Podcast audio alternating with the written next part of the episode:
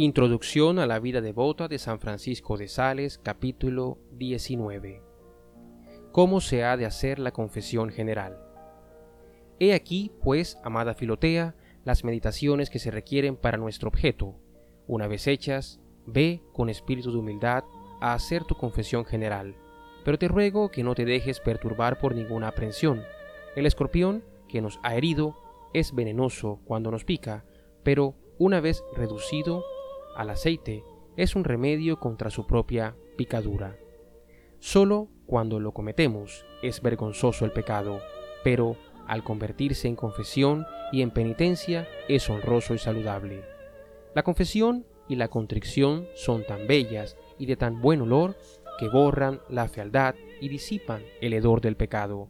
Simón, el leproso, dijo que Magdalena era pecadora, pero nuestro Señor dijo que no, y ya no habló de otra cosa sino de los perfumes que derramó y de la grandeza de su amor.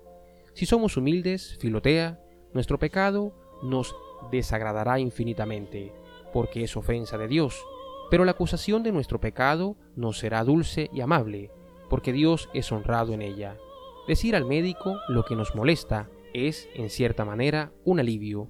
Cuando llegues a la presencia de tu Padre Espiritual, Imagínate que te encuentras en la montaña del Calvario, a los pies de Jesucristo crucificado, destilando por todas partes su preciosísima sangre para lavar tus iniquidades, porque, aunque no sea la propia sangre del Salvador, es, empero, el mérito de su sangre derramada el que rocía abundantemente a los penitentes alrededor de los confesionarios.